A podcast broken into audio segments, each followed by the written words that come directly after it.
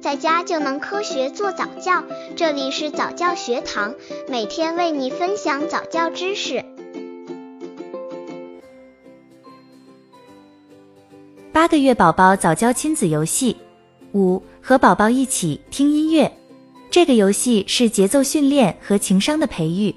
音乐是宝宝健康成长不可缺少的因素之一。随着音乐节奏的起伏，宝宝会不自觉地手舞足蹈，并发出快乐的声音。以音乐和儿歌的感染力去激发宝宝，使宝宝在愉快的情绪中进行简单的节奏训练，为培养宝宝的音乐智能打下基础。此外，从小就能积极调整自己情绪的人，长大后会成为一个能保持良好情绪状态的人。先给宝宝准备一段有明显高低音区别的乐曲，抱着宝宝听音乐，并不时地对宝宝说：“宝宝听音乐多好听啊！”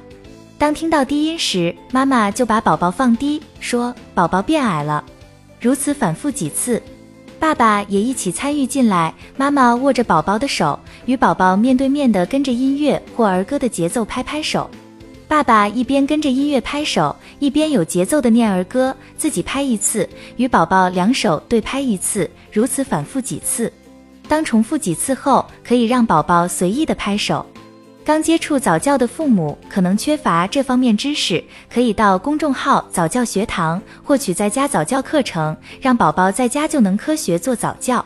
八个月宝宝早教亲子游戏六故事版。这个游戏培养宝宝的语言表达能力，锻炼听力。当宝宝对平常的睡前程序不感兴趣时，可以尝试自己亲手制作的睡前动画故事。可以使用传统商店里购买的成品图形，它们通常有各种主题的套装、动物、数字、脸孔等等，或者也可以用剪刀剪出想要的形状。拿一个和宝宝同性别的娃娃图形开始这个游戏，一些简单的衣服或一些小道具就能让你制造出白天或夜晚、冬天或夏天的感觉来。然后可以再加进去一只狗、猫或兔子，一个小房子或一辆车，以及其他东西，这样就可以用这些东西编出一个能够反映宝宝的生活或周围环境的故事了。父母坐下，把图画板立在膝盖上，让宝宝面对画板，能够看得清楚。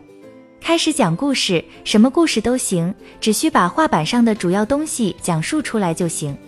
可以这样开始：从前有一个小男孩，把小男孩形象的图片摆出来，住在一所小房子，把带有小房子的图片摆出来里。等宝宝再大些，让宝宝给你讲述他自己的画板故事，可是很有趣呢，而且还很有启迪作用。